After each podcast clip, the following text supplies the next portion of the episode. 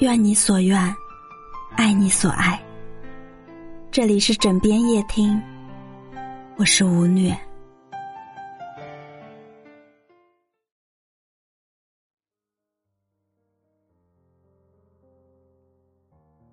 阿梅与丈夫结婚十余年，但对方感情极其冷漠，工作、家务、带孩子这些事情都是阿梅独自完成。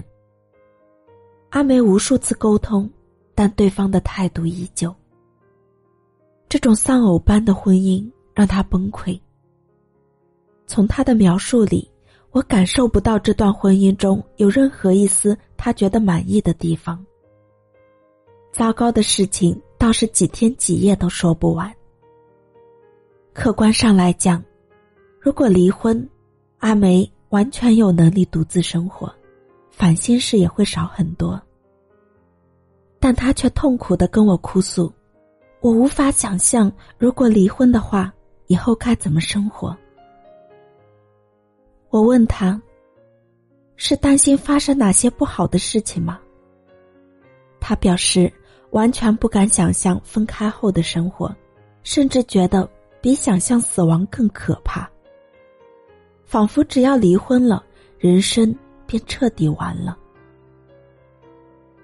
经过深入探讨，我逐渐察觉这份焦虑的来源。在阿梅的认知里，存在一个固化的人生剧本：人必须要守住婚姻走到老。对他而言，离婚意味着偏离人生剧本，代表着整个人生的失败，甚至意味着。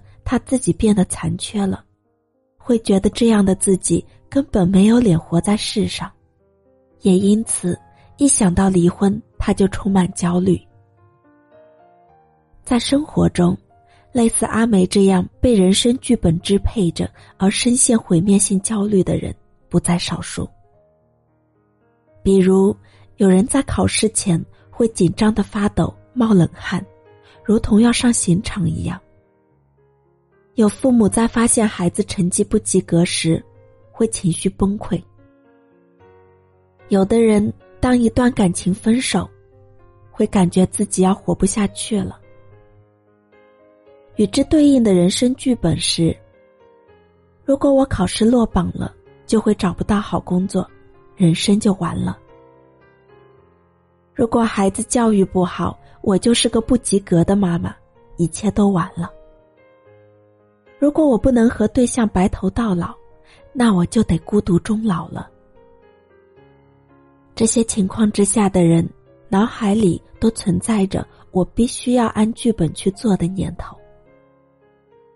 当一个人把这份剧本奉为生命的真理时，也就意味着，在他眼中，发生任何剧本不符合的事情，都成了犯错误，会把生活引向糟糕的结果。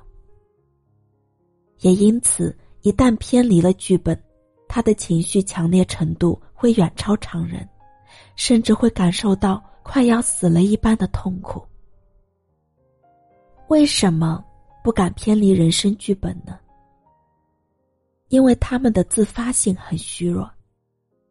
拥有自发性的人，在行动上可以表现为：我相信自己的感觉，敢于去做选择。阿梅的困扰是因为她的自发性尚未发展成熟。她虽然在婚姻中感到痛苦，但却无法尊重自己的感觉，并去做出决定。谈到离婚的焦虑，阿梅脑海里经常会浮现小时候妈妈对她的唠叨，大致分为两类：如果你这么做的话，你就完了；如果你不这么做的话。